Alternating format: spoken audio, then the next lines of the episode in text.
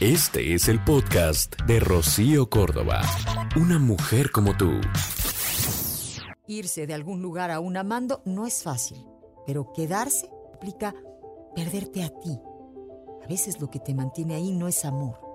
Es tan solo la esperanza por recuperar lo que hubo o lo que se esperaba que hubiese.